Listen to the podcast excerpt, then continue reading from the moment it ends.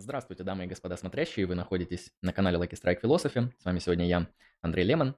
Сегодня у нас гостевой стрим с многоуважаемым философом Антоном Кузнецовым. У нас уже была одна трансляция, где мы обсуждали а, философию сознания и свободу воли. Сегодня мы постараемся поговорить про а, близкую к этому всему тему, про искусственный интеллект. А, тема сложная, тема философская. Ну, кстати, это дискуссионный вопрос, является ли она философской. Вот я думаю, это я позднее спрошу. А, поэтому сделаю несколько технических дисклеймеров. А, времени у нас будет примерно час, поэтому, многоуважаемые зрители, если хотите задавать вопросы, задавайте их с донатами, чтобы мы на них сразу прервались. Ну, а мы сегодня будем, соответственно, обсуждать искусственный интеллект. А, Антон, ну, я тогда, с вашего позволения, задам несколько таких вводных базовых вопросов.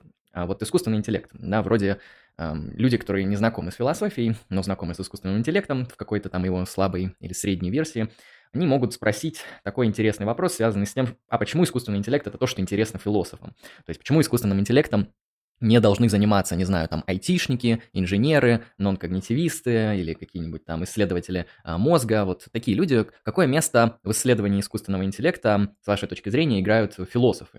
Играют ли они значимую роль и может ли без философов что-либо здесь обойтись? Мне такой вопрос будет для начала интересен. Mm, ну, философы играют свою роль, как и как каждый специалист, он играет свою роль. Тема искусственный интеллект – такая область, которая нельзя сказать, что она полностью чья-то, что есть программисты, и это только их область. Есть э, э, специалисты по нейросайенс, это только их область, ну тем более, что не только их область, да. Есть люди, которые занимаются вопросами регулирования искусственного интеллекта, они вообще не программисты, но это их э, прямая обязанность думать о том, а как мы должны регулировать эту э, стремительно развивающуюся область. И точно так же есть своя а, работа у философов. Могут ли, э, может ли эта область жить без философов? Конечно, может. А почему нет? То есть ничего сверхъестественного в этом допущении нет. Другое дело, что с учетом того, что мы живем в мире, в котором философия существует, то в современном мире эта тема без философов обойтись не может. И не потому, что там как-то философы специально этим пытаются заниматься или еще что, а потому что этим невозможно не заниматься. Это настолько э, заметная область, что не обращать на нее внимания невозможно. То есть, если, конечно, вы готовы каким-то дауншифтингом заниматься, уехать э, на необитаемый остров и так далее, в таком случае искусственный интеллект вас никак не будет трогать напрямую, но косвенно, скорее всего, будет, потому что все равно это будет планета Земля. А если вы живете там, где есть интернет, там, где есть технологии, то искусственный интеллект на вас влияет. Хотите вы это признавать, не хотите вы это признавать, но это касается каждого. И вещи, которые касаются каждого, они не могут быть не философскими. Конечно, кто-то может не называть их философскими, а сказать, что это просто научная проблема. Но это вопрос выбора имени, не более. Есть э, конкретные, то есть не конкретные, а определенные области философского интереса, которые связаны с искусственным интеллектом, начиная с классических областей, это связи естественного интеллекта и искусственного, то есть что, что чем определяется, что во что может перетекать, каков статус искусственного интеллекта, могут ли машины обладать сознанием, и переходя уже к вопросам, связанным с приватностью личной жизни, с безопасностью, подотчетностью искусственного интеллекта, с собственной этикой искусственного интеллекта, сингулярностью и многим-многим другим. Все озвученные мной вопросы имеют э, философские аспекты, но имеют технические аспекты, и правды ради надо все-таки заметить, что а, по большей части проблемы искусственного интеллекта – это проблемы технического характера все-таки. Особенно если вы приедете на какую-то конференцию, которая посвящена проблематике искусственного интеллекта. Если вы ожидаете, что там будут люди э, биться в таких философских конвульсиях, это неверное ожидание. Там будут э, обсуждаться вполне конкретные вещи. И даже если вы приедете на конференцию, посвященную этике искусственного интеллекта, вы удивитесь тому, насколько мало в этих дискуссиях, собственно, философии. То есть э, этика искусственного интеллекта в практическом смысле э, очень похожа на какую-то бюрократическую процедуру, где люди пытаются вот какие-то стандарты придумывать, что-то еще, совершенно не обращая внимания на э, философскую составляющую проблем. И это отдельная трудность уже для нас, философов, такая классическая трудность, что когда перед обществом становится, ставится или появляются философские проблемы, то э, последние люди, которые будут играть э, какую-то роль в решении этих проблем, это, собственно, академические философы. То есть, если философская проблема начинает кого-то сильно интересовать в обществе, то, как правило, философов уже не будут спрашивать на этот счет. А почему? Потому что кто они такие? Да? Есть настоящие ученые, есть настоящие политики, есть настоящие законотворцы, есть настоящие звезды, есть настоящие блогеры, но не философы. Да, это очень интересный тезис, потому что я как-то раз тоже общался с одним человеком, который работает в сфере медицины. Он отстаивал такую позицию, что вот вы, философы, там занимаетесь биоэтикой, пытаетесь решить какие-то моральные дилеммы, там, связанные с какими-то а, новыми попытками там, заниматься генетической инженерией, клонированием и так далее, и так далее. Но все же мы понимаем, что в конечном счете эти вопросы будут решены институционально. То есть какие-то группировки людей издадут какие-то там законодательные акты, которые будут просто, ну, создадут прецедент, да, фактически, и так все будет. Поэтому ваши размышления, они, как говорится, ни на что в конечном счете не повлияют.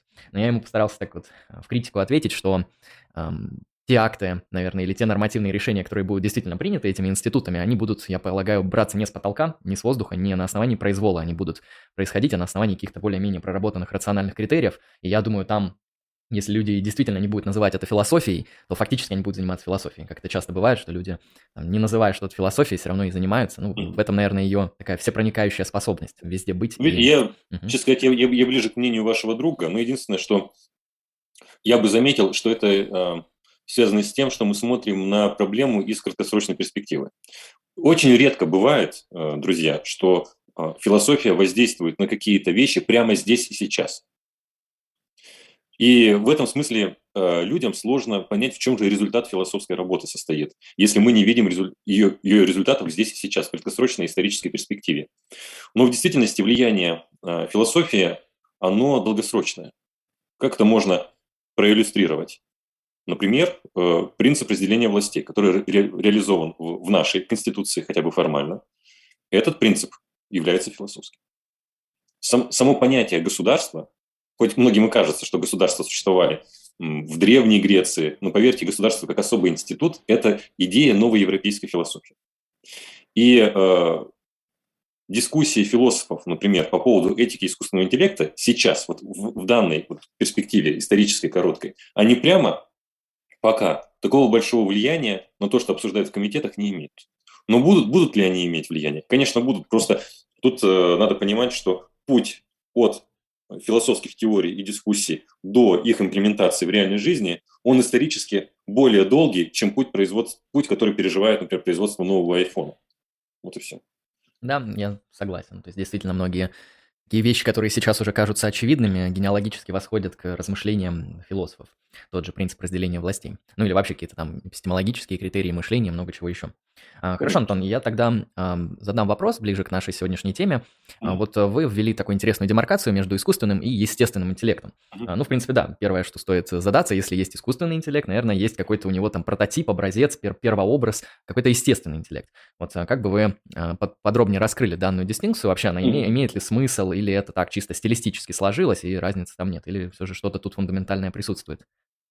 Тут есть, несомненно, и фундаментальные вещи, а с другой вещи, скажем так, надуманные.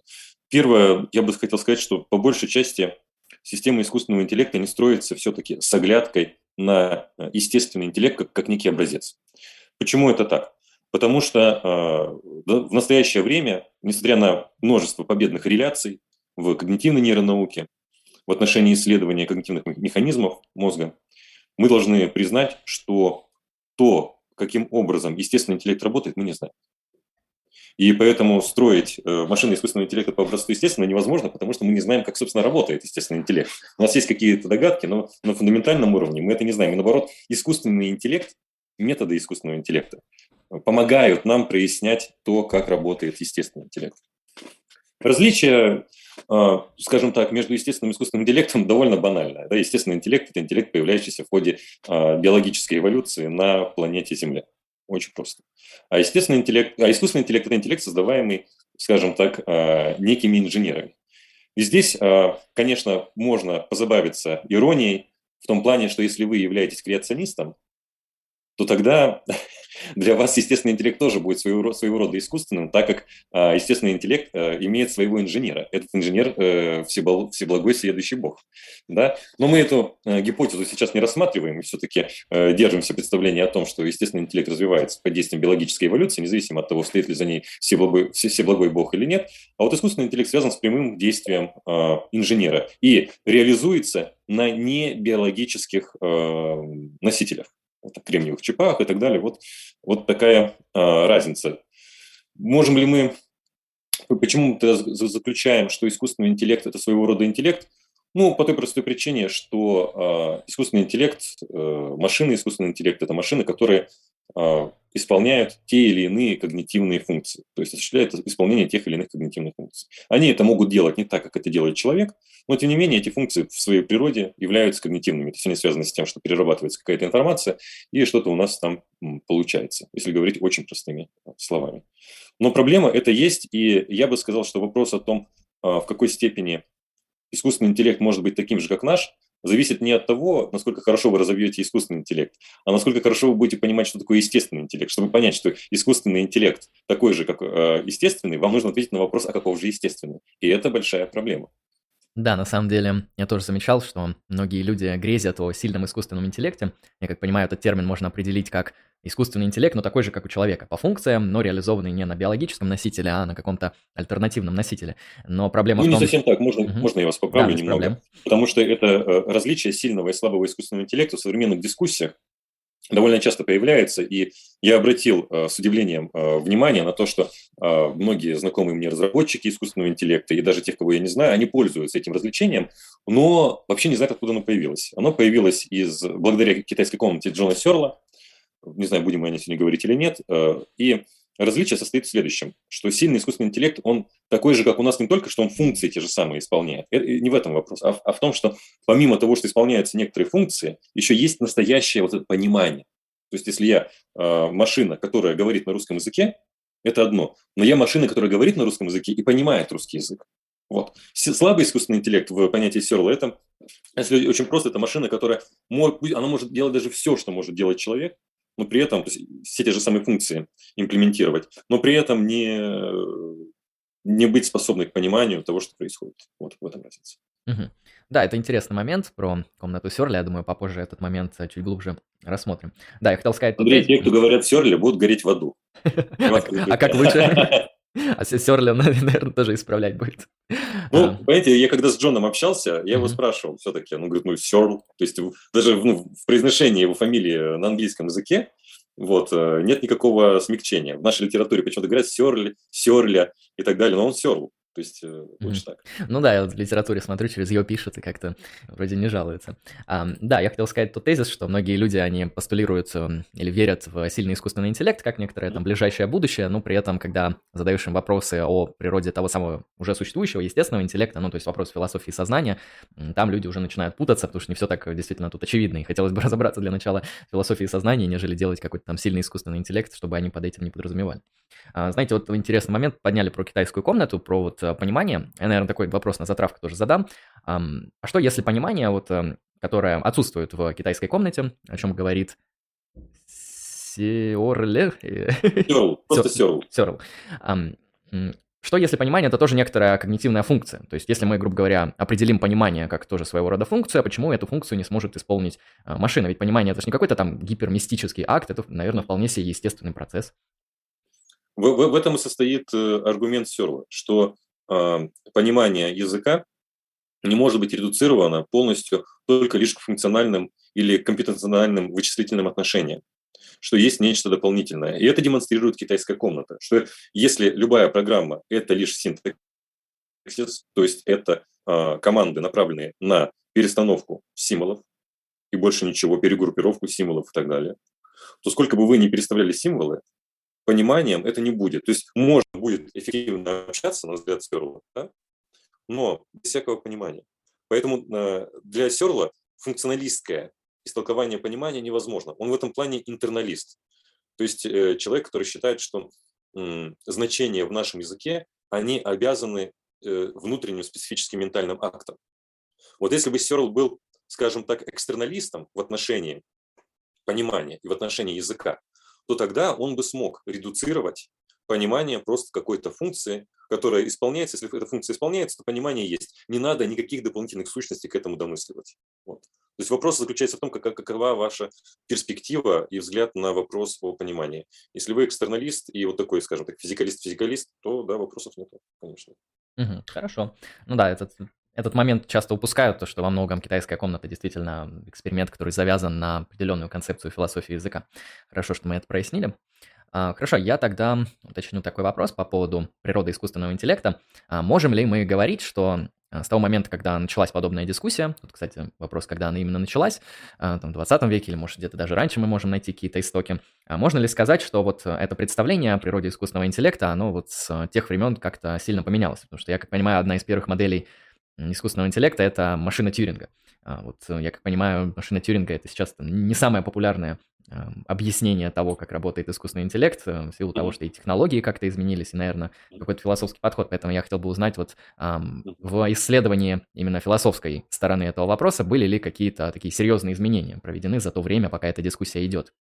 Угу. Если э, прокомментировать кратко ваш вопрос об истории, то, наверное, первым сторонником искусственного интеллекта был Гоббс, который э, рассуждает о а, разуме, как о вычислении. Но, правда, все-таки тематика искусственного интеллекта, мы должны признать, это тематика э, все-таки 20 века. Машина Тьюринга, понимаете, это вы правильно сказали, что это модель. То есть машина Тьюринга это, это не устройство, это ничего, это математическая модель. И в действительности машина Тьюринга это не модель искусственного интеллекта, это, это неправильное будет утверждение. Здесь не, не... Другое дело, что а, эта идея абстрактной машины Тьюринга, да, она позволила сформулировать идею того, что мы можем представить э, наше мышление в виде вычислительных процессов. Вот так. В целом, а, представление об искусственном интеллекте, что какие-то когнитивные функции представляются в виде вычислений, э, э, это генеральная линия. Это сохраняется. То есть в этом смысле каких-то крупных изменений нет. Крупные изменения связаны э, скорее даже не на стороне философии, а на стороне развития самой науки об искусственном интеллекте, да, и вот компьютер сайенс. Да, то есть какие вычислительные основания у искусственного интеллекта есть. Вот на данный момент, я думаю, что ни для, ни для кого не секрет, в первую очередь речь идет о вычислительных формализмах нейронных сетей. Да? И стратегия построение системы искусственного интеллекта, она изменилась. То есть, если первые машины, они, скажем так, были такими символическими машинами и, ну, в прямом смысле символическими, да, такой символьный искусственный интеллект, и они были ориентированы на решение каких-то задач, там, перебором, еще там что-то, ну, вот так вот, да, то системы э, современные искусственного интеллекта, то есть последних десятилетий, это системы, настроенные в первую очередь на обучение. То есть современный искусственный интеллект а, технологии современного искусственного интеллекта – это не просто эмуляция когнитивных функций, да? но это в первую очередь обучение а, машины в том, чтобы совершенствоваться в, той или иной, э, в том или ином, скажем так, э, Это ключевая разница. Современные системы искусственного интеллекта – это в первую очередь обучающиеся системы. Это, это и главная характеристика, и главное их отличие от э, первых машин, которые не, не строились как машины, способные к обучению. И на этом, кстати, базировалась существенная часть критики против искусственного интеллекта, что он не может быть такой же, как наш, потому что вот они не могут учиться, они, у них не может быть там творческих способностей и так далее. Ну, сейчас ситуация значительно изменилась. В философском отношении произошли ли какие-то изменения во взглядах? Ну,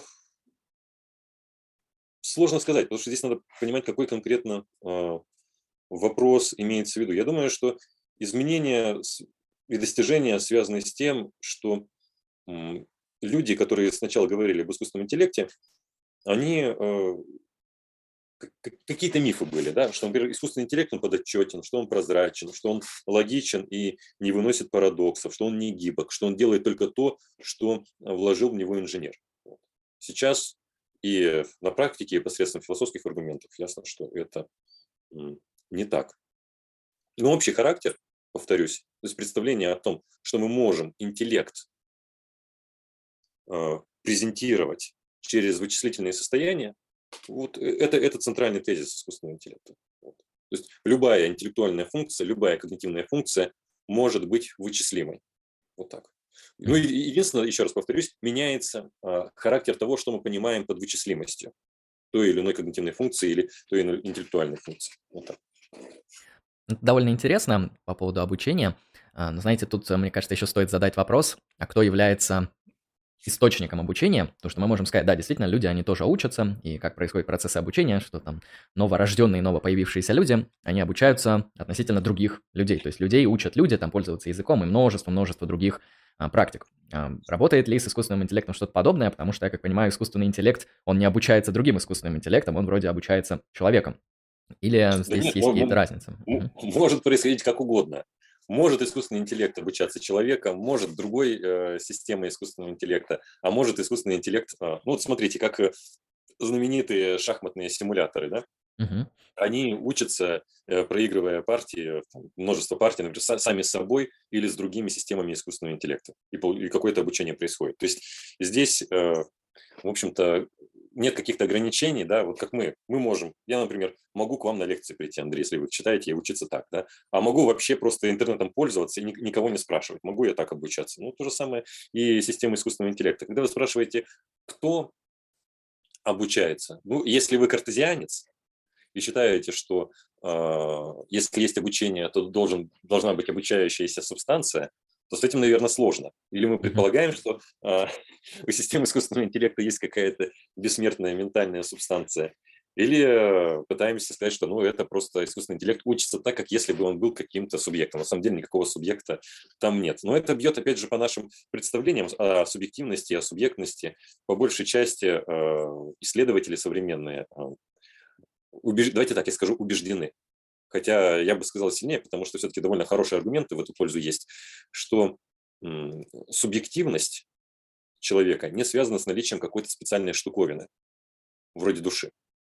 Или не связана с наличием какого-то особого места, в мозге человека. Вот э, Деннет называет это остроумно картезианским материализмом. То есть когда наше представление о ментальной субстанции редуцируется к представлению о том, что, наверное, за субъекта, за, за я отвечает какая-то материальная субстанция, в прямом смысле какое-то место или участок в коре головного мозга или в глубинных структурах мозга. Такие представления на данный момент не популярны. Когда мы спрашиваем, кто же учится, когда обучается в отношении человека. Да вот этот сам, вот показывайте, этот человек, вот он учится, вот он. Например, я. Вот видите, вы видите меня, вот это я. То же самое, машина искусственного интеллекта, вот это она. То есть не какое-то особое место в ней, а вся эта система. Вся эта система, она обучается. Как она обучается? Ну, на основании тех алгоритмов, а, которые есть. Точно так же, как и наш а, интеллект, он в определенном смысле управляется естественными алгоритмами, тоже на основании их а, обучается. Ну да, это, в принципе, такое хорошее замечание по поводу того, стоит ли за работой искусственного интеллекта какая-то особая субстанция, какая у нее природа, где ее локализовать. Эм, ну, да. по, по аналогии, знаете, если в мозге ищут, ну или искали, да, какую-то точку, где вот как бы личностный центр человека, можно также искать в компьютерных чипах этот центр, искать, какая часть процессора тут самая главная, какая нет, что, в принципе, довольно-таки ну, либо поверхностно, либо просто не даст каких-то результатов, на мой взгляд, в том числе. А, я бы тогда тут задал такой вопрос, вот мы подняли такую довольно серьезную проблему агентности. А можно ли сказать, что искусственный интеллект, он, а, ну, либо уже близок к какой-то степени агентности, либо какие-то критерии для искусственного интеллекта, которые сделали бы его агентным, можно развить, потому что вот когда мы говорим про агентность человека, нам как-то это вполне там Очевидно, они часто закреплены юридически даже формально. Вот можно ли говорить об агентности искусственного интеллекта и насколько она сравнима там, с человеческой или там, с агентностью каких-то там нечеловеческих животных?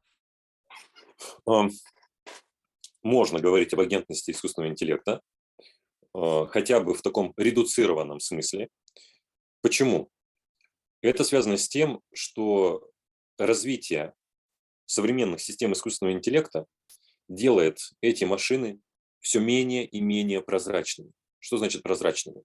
Это значит, что мы все меньше и меньше будем знать, как эта машина будет действовать, даже будучи ее инженерами.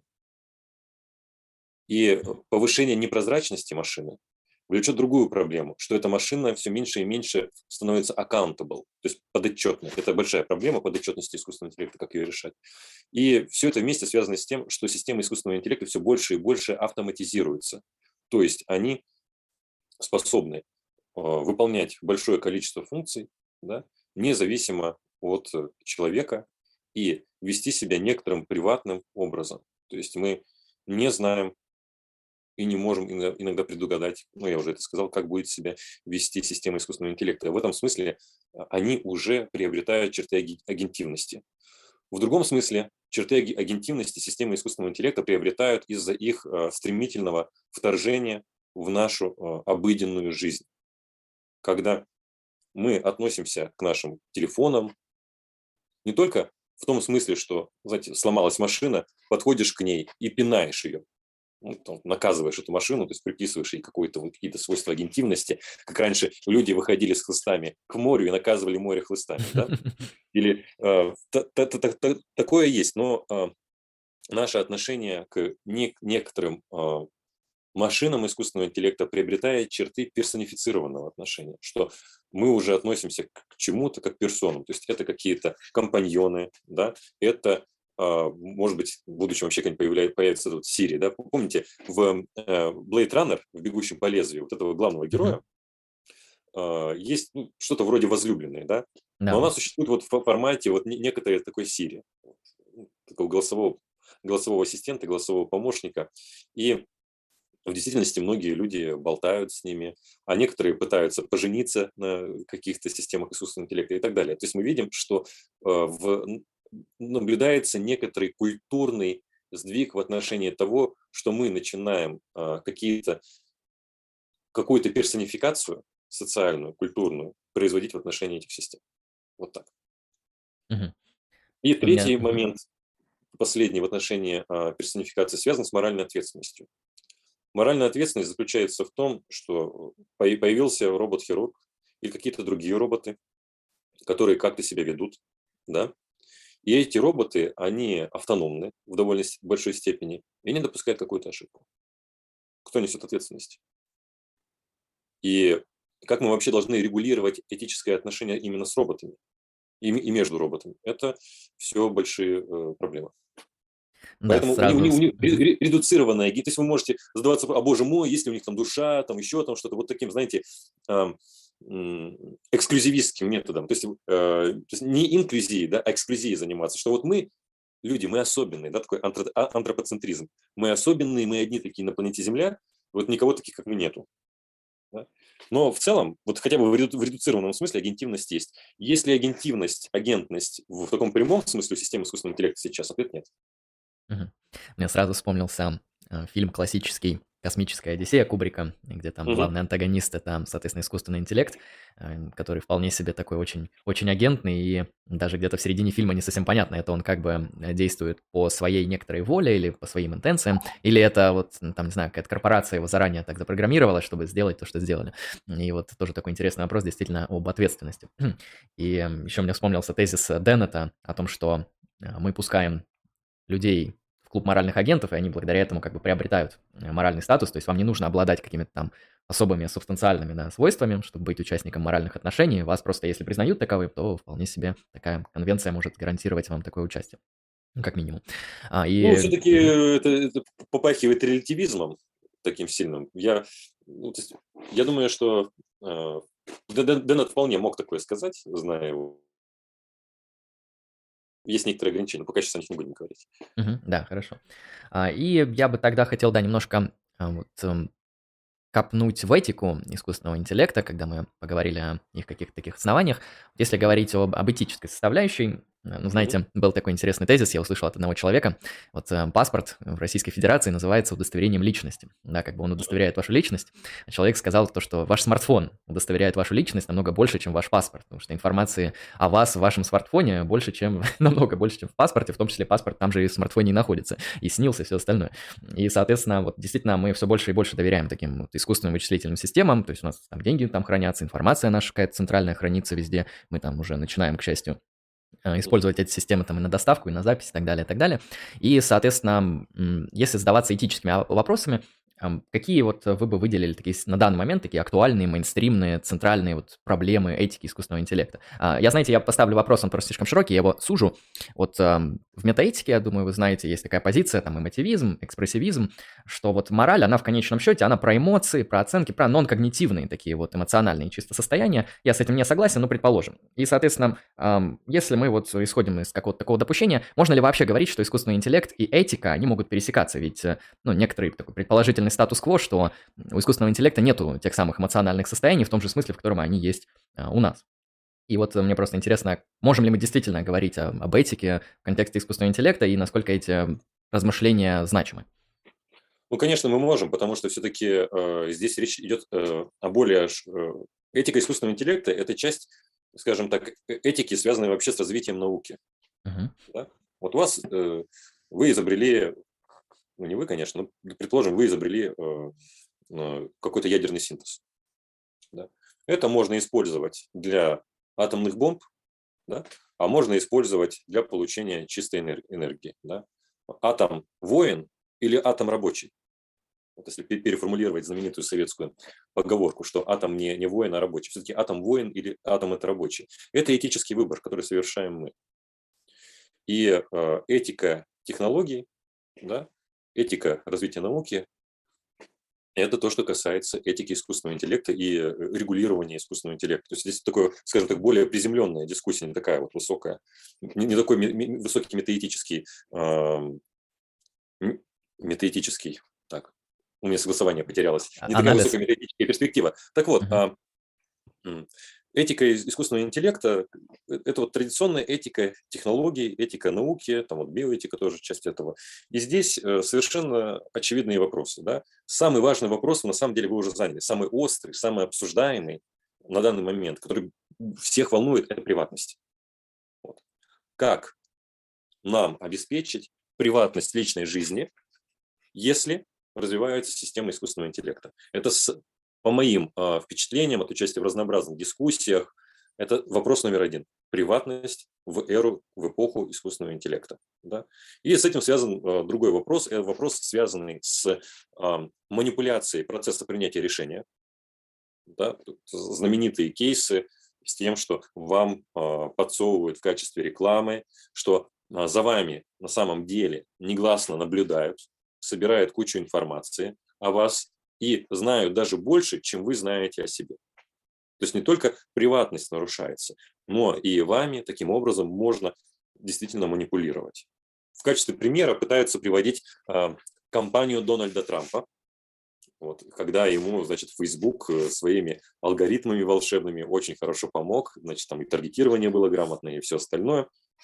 Вот так. Это, э, пожалуй, самые важные сейчас темы, вот, связанные с безопасностью, искусственного интеллекта, связанные с приватностью и связанные с манипуляцией а, процесса принятия решений. Вот это самые, наверное, важные области. Хотя можно здесь выделить еще, конечно, и проблемы с тем, что когнитивных искажений процесса принятия решения искусственного интеллекта. Что это значит? Это значит, что искусственный интеллект может оказаться расистом. Вот мы, а, и нет, это просто реальный кейс. То есть это действительно имело а, место, когда а, искусственный интеллект э, какие-то российские высказывания делал, или, или критерии выбора тех или иных персон систематически оказывались расистскими. И это большой вопрос. А как нам сделать так, чтобы система искусственного интеллекта не была расистской или не была сексистской и так далее. И здесь э, уже мы видим, что э, изменяется само этическое отношение к технологиям. Раньше мы думали так, мы придумали технологию, и давайте думать, как с ней этично работать. Но сейчас что, что изменилось-то? Изменилось то, что, а, а посмотрите, ведь много это завязано на том, а кто делает. Оказывается, что а, многие разработчики и обычные ученые обладают следующим убеждением, что вот мы делаем честно свою работу как-то, что из нее получилось, ну вот пусть общество несет за это ответственность. Вот так. В связи э, с тем, что системы искусственного интеллекта подвержены вот этим cognitive bias, то есть когнитивным искажениям, и многими-многими другими вещами. Сейчас уже активно в этике искусственного интеллекта, в общем-то, занимается вопросом этики, собственно, разработчиков. Как разработчик, каково должно быть этическое отношение разработчика, чтобы он там какую-то ерунду не создал. Потому что можно предвидеть наперед, что э, какая-то система, она создаст очень глубокие проблемы. Ясно, что прогресс искусственного интеллекта нам не остановить но он настолько быстрый, что начинать думать о будущем и о возможности имплементации, применения этого искусственного интеллекта надо уже на стадии разработки, а не на стадии, когда его придумали. Потому что на этой стадии может оказаться просто уже поздно, и вы уже ничего не сделаете. Интересное замечание, то, что мы в том числе должны э, смотреть на этику самих разработчиков, да, потому что, возможно, ну, если... это, это, опять же, это реальные вещи. А, э, в, дорогой любимой мне Кремниевой долине и в каждой компании есть э, крупные этические какие-то комитеты, есть, есть специалисты по этике, э, и это реальная, реальная вещь. Ну, другое дело, что понимается это все довольно поверхностно, исполняется довольно поверхностно, но тем не менее это все равно можно квалифицировать как прогресс. Угу. Ну, в принципе, да, я замечаю то, что развитие явно больше, чем раньше.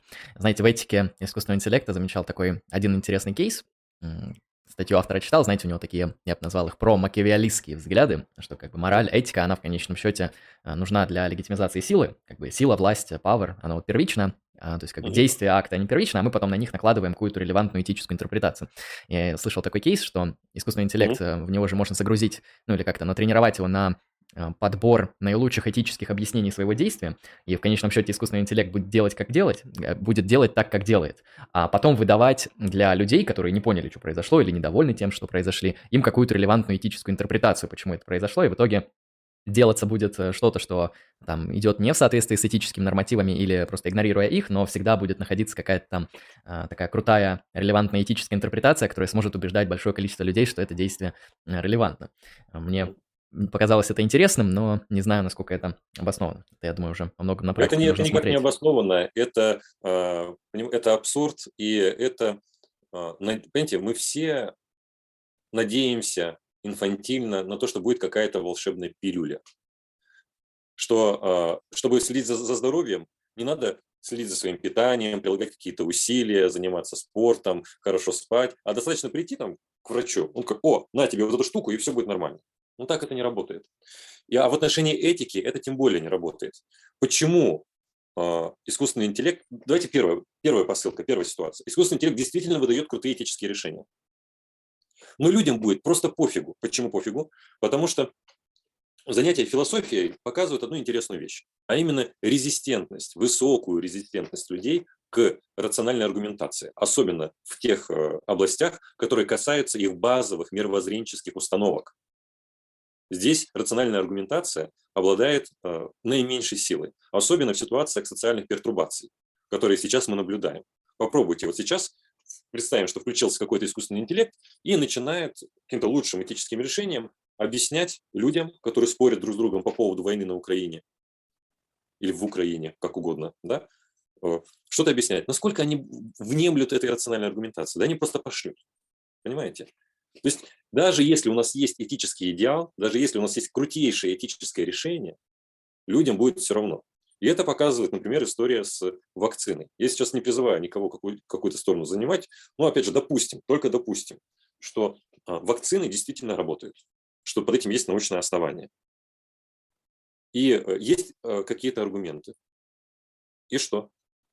То есть, как, и, и что? Людям все равно. То есть люди принимают решение о том, вакцинироваться или нет, не потому, что они, не потому, что они понимают э, а, молекулярную биологию, не потому, что они вирусологи, не потому, что они посмотрели кучу э, лекций на эту тему и тому подобное, а просто они каким-то образом доверились той или иной группе людей. Ну, правда, считаю, что они это делают рационально. Да? Поэтому э, это даже если будет этический идеал в лице искусственного интеллекта, это недостижимо. То есть это не будет вызывать доверие и так далее, это бесполезно. Второе а достижим ли э, этический идеал? Каким, то есть каковы есть критерии того, что какая-то этическая теория является лучше другой? Каким образом искусственный интеллект может прийти к мнению, что вот эта этическая теория, она точно лучше? Вот если бы это была задача на вычисление, все было бы просто. Да? Но эта задача не на вычисление. И более того, эпохи исторические меняются. И они предъявляют такие этические коллизии, которых до этого не было. Понимаете? Например, связанные, ну, сейчас популярно говорить о нацизме. Да? Но до нового времени о нацизме довольно сложно говорить, потому что идея нации оформляется благодаря, опять же, вот возвращаясь к результатам философской работы, да, благодаря новой европейской философии. Вот. Идея нации это, это, это, это, это, это на самом деле что-то новенькое. И этические проблемы, связанные с ней, их раньше э, не было. Или этические проблемы искусственного интеллекта. Древние греки их не знали этическая проблематика, она эволюционирует и меняется. И меняется посредством изменения культурных институтов и так далее. Она не может быть раз навсегда данной. Второй э, момент связан с тем, а как мы этого добьемся? То есть откуда, как мы э, получим алгоритм, решения этической... Понимаете, если бы мы могли получить алгоритм решения этических проблем, так у нас давно бы были бы хорошие этические теории, уже давно. То есть они есть на самом деле, на мой взгляд, но имеется в виду, что такие, что вот, вот только они правильные и все. Но, но этого никогда не будет. Вот в чем дело. Потому что сфера этики – это сфера принципиальной неопределенности. Очень высокой неопределенности, которая связана с том, что это, это не, а, невычислимо. Например, вы можете основываться на а, критериях там, добра и зла, а в какой-то этической системе не ориентируется на понятие добра и зла. Отталкиваясь от чего вы будете строить? То есть, чтобы строить вам этическую машину, вы должны уже какие-то, какими-то этическими представлениями обладать. Но вы-то несовершенный человек, ограниченный, вы не следующий Бог и так далее.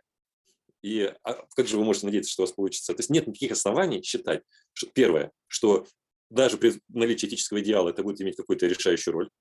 Второе, этот этический идеал недостижим. У нас нет оснований верить в то, что это возможно. Ну, кроме того, что, ну, наверное, это что-то волшебное. Ведь многие люди а, пытаются выставить искусственный интеллект как бусы для э, индейцев. Что вот нам помахали бусами, думаю, боже мой, это же бусы, они такие крутые, давайте мы золото за них дадим, еще там что-то дадим и так далее, потому что это бусы. И мы часто находимся, обнаруживаем себя в таком же отношении к искусственному интеллекту, что мы какие-то туземцы, которым предъявляют вот эти волшебные бусы искусственного интеллекта. Но надо понять, что искусственный интеллект – это не волшебство. Вполне естественная вещь. Ну или искусственная. Хорошо, Антон, я тогда пару вопросов интересных из чатика а, вытащу и будем по чуть-чуть заканчивать. Мария спрашивает, в чем проблема создать эволюционное развитие искусственного интеллекта? Сначала с самого примитивного уровня создать среду обитания, взаимодействие с другими и искусственными интеллектами и критерии отбора, а потом менять условия жизни и критерии. Так и понимание будет и личность, и сознание. Хороший вопрос. А, ну, у вас есть 4 миллиарда лет на эволюцию? Кажется, нету. Второе, а, второе замечание связано с тем, а вы знаете, каковы механизмы эволюции? Вот реально механизмы эволюции какие? Мы знаем, скажем так, что есть какие-то механизмы эволюции. Но а, если вы начнете интересоваться глубоко эволюционной биологией, то вы обнаружите, что вообще эволюция – это очень загадочная вещь. Очень загадочная вещь. Потому что в какие-то периоды виды бум-бум-бум развиваются и появляются новые. В какие-то периоды миллионы лет ничего не меняется особенно.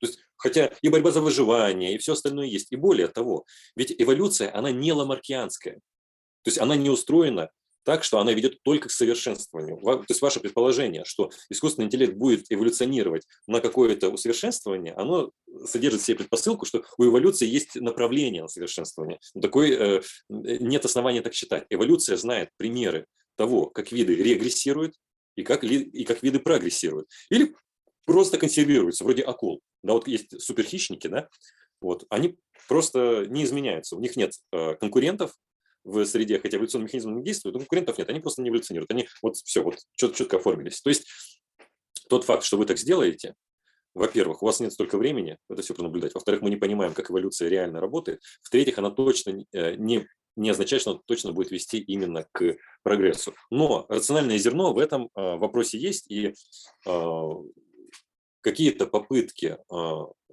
пытаться получить систему искусственного интеллекта на основании эволюционных принципов, в принципе, они наблюдается. Да? То есть, а давайте мы, э, ну, не, не в таком прямом смысле, да, но давайте мы попробуем, мы не знаем, чем обусловлена вычислительная мощность, а она, она невероятная, на самом деле, э, человеческого мозга. Мы не знаем, как это устроено, но мы знаем какие-то вот какие принципы, по которым вот антогенез этой системы, этих нейронных сетей, он происходит. А давайте мы его смоделируем на компьютере. Вот эволюцию вот этих нейрональных сетей. И посмотрим, что получится. Да? В целом, а, это такое обоюдоострое оружие. То есть, с одной стороны, оно позволяет нам понимать, как устроен мозг, с другой стороны, архитектура нейронных сетей, реальных нейронных сетей, позволяет нам вот лучше вот эти формализмы нейронных сетей осуществлять и делать более совершенные э, системы искусственного интеллекта. Вот так. Спасибо за ответ. А, вот тоже интересный вопрос. А, что по поводу вопроса сознания? Есть ли какие-либо лидирующие мнения по данному вопросу среди тех, кто занимается философией искусственного интеллекта на данный момент? И вообще, важен ли этот вопрос в, в этой области? Ответ не важен. Ответ не важен. То есть, если вы э, начнете ездить по конференциям или еще, еще что-то такое делать, вы обнаружите, что как мало говорят о сознании искусственного интеллекта. Если говорят о чем-то таком большом, да, то говорят о страшилках, говорят о сингулярности, говорят о, о суперинтеллекте, о том, что мы все станем рабами, или что-то об аргументе симуляции говорят. Многие такие вещи, да. Но о сознании искусственного интеллекта очень мало говорят. В действительности говорят очень мало, хотя кажется, что тема э, важная. Почему мало говорят? Ну, потому что вопрос наличия сознания искусственного интеллекта зависит от того, как мы отвечаем на вопросы сознания, то есть а, а не от, а от самого искусственного интеллекта. Второй момент связан с тем, что э, если верен тезис множественной реализуемости, что сознание может быть реализовано на разных э, материальных носителях, не только биологических носителях, а я считаю, этот тезис верен, то тогда ответ на вопрос, может ли искусственный интеллект обладать сознанием, он тривиальный. А, ну, только если вы не занимаете какие-то специфические теистические позиции да, в, в этом деле. Почему в прямом смысле вопрос о сознании бессмысленен? А, ну, отчасти, на мой взгляд, бессмысленен для искусственного интеллекта, потому что а, мне кажется, что нас больше интересует вопрос свободы воли в данном контексте, чем сознание. Хотя это не артикулировано так, так, так сильно. Но я коротко объясню. Я использую для этого аналогию с пришельцами. Многие из вас смотрели разнообразные фильмы, где человечество сталкивается э, с пришельцами. И, э, наверное, вы сейчас согласитесь со мной, что во всех, почти во всех этих фильмах, а я скажу, что во всех, что я смотрел, никто не задается вопросом сознания пришельцев. Вот, смотрите, никто не задается. А с чего вы взяли, что у пришельцев есть... Они же не такие биологические, как мы. С чего вы взяли, что у них есть сознание? Но эта стадия всегда опускается. Почему мы сразу признаем пришельцев сознательными? Почему мы признаем, что они агенты, что они именно, то есть они там рациональные агенты и так далее? Вопрос вовсе не в сознании. Вопрос в том, что их структура рациональности существенной, в существенном а, моменте схожа с нашей. То есть если, если бы структура рациональности пришельцев и людей была бы вообще разная, контакт не мог бы состояться. Вот так. Он просто не может состояться. То есть контакт и э, если две какие-то цивилизации могут друг с другом как-то коммуницировать, значит, есть а, какое-то сходство в рациональной структуре, то есть в структуре поведения и так далее. Почему здесь играет э, роль вопрос свободы воли? Потому что свобода воли является такой, скажем, способностью, назовем ее так, а, а, регуляции поведения рационального агента. То есть свобода воли – это специфический способ регуляции и контроля поведения рационального агента. То есть, что этот агент принимает решение, что он в состоянии регулировать свое поведение, в состоянии корректировать свои поведенческие модели, в состоянии преследовать какие-то долгосрочные цели. И когда мы встречаем пришельцев, собственно, это, по этой причине мы думаем, что они вот, ну, это сознательный агент. Но мы не изучаем вопрос сознания, мы просто видим, что способ регуляции такой же, как у нас. И когда мы задаемся вопросом о сознании машин, да, мы, нас на самом деле интересует, могут ли быть они такими же, как и мы. То есть может ли у них быть такая же структура рациональности. Вот. Такая же автономия в структуре рациональности, в системе принятия решений, навигации, контроля и так далее. И это вопрос о свободе воли. Вспомните, многие из вас наверняка смотрели э, сериал э, «Западный мир». Как же он называется? Нет. Западный мир. Мир, мир Дикого, Дикого Запада. Запада. Да, мир Дикого mm-hmm. Запада. И вы обратите внимание, что в этом мире самый главный вопрос о машинах не о сознании, а о свободе. То есть могут ли они быть автономными, рациональными агентами? Вот что нас больше всего интересует. А обладают они сознанием, не обладают они сознанием, неважно. Если эта система способная к, той, к, той же самому, к тому же самому типу регуляции и контроля поведения, то есть э, обладает той же самой рациональной структурой, то вопрос сознания уже не важен. Ну, хорошо, это интересный заход, то, что нас действительно во многом интересует такая вот свобода воли этих существ, нежели что-то иное. Я бы еще добавил, знаете, по пришельцам, то, что пришельцы разные, то есть, например, когда мы видим хищника, мы видим в нем какого-то такого рационального, свободного мыслящего агента с целями и намерениями, а когда видим чужого, ну, это какое-то такое что-то существо, как животное, только очень сильное, то есть в меньшей степени. Ну, мы чужого-то воспринимаем именно в таком образе, то есть это просто животное, это, это кру- крутое, крутое животное. Да, как, как хищный зверь просто, да. А, хорошо, Антон, спасибо большое за трансляцию, спасибо за то, что поговорили об искусственном интеллекте сегодня. А, очень, думаю, интересно было. Зрители, спасибо вам тоже за вопросы. А, благодарю тогда. Спасибо большое, что пригласили. Спасибо большое дорогим слушателям за вопросы. Очень приятно было быть э, в гостях и приятно, что есть интерес даже к такой ранней трансляции у людей. Спасибо большое. Хорошо. Спасибо, Антон. Тогда удачи, всех благ и до свидания. Да, до свидания, спасибо.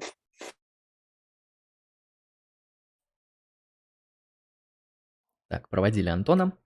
А, Спасибо, многоуважаемые зрители, за просмотр сегодняшней трансляции. А, Присылайте в будущем донаты нашему каналу. Ссылку на Donation Alerts вы можете найти в описании. Также оформляйте обязательно спонсорство на Boosty по ссылке в описании. Там будет выходить спонсорский контент, соответственно, на различные темы. На данный момент там имеются темы по метафизике, по этике, метаэтике, даже по эпистемологии, по природе убеждений. Очень много очень интересного контента по ссылке в описании на Boosty, поэтому обязательно оформляйте спонсорство. Также поддерживайте наш канал криптовалютой. Ссылка на криптокошельки находится в описании. Ну, также QR-код а, на экране трансляции вы тоже можете обнаружить. А, Приходите на будущие наши трансляции, подписывайтесь на наши подкасты, например, на Яндекс Музыке или где вам удобно. Подписывайтесь на наш паблик ВКонтакте, там выходят мемы, статьи, цитаты, ну, в общем, много интересного контента, в том числе анонсы. На канал в Телеграме, где выходят анонсы, ну и на наш YouTube-канал, конечно же, если кто-то до сих пор не подписан. Вот так вот, с вами был Андрей Лемон. У нас был гостевой стрим с Антоном Кузнецовым. Мы поговорили про философию искусственного интеллекта. Всем вам прекрасного настроения, хороших благ и успешного занятия философией. Удачи и пока!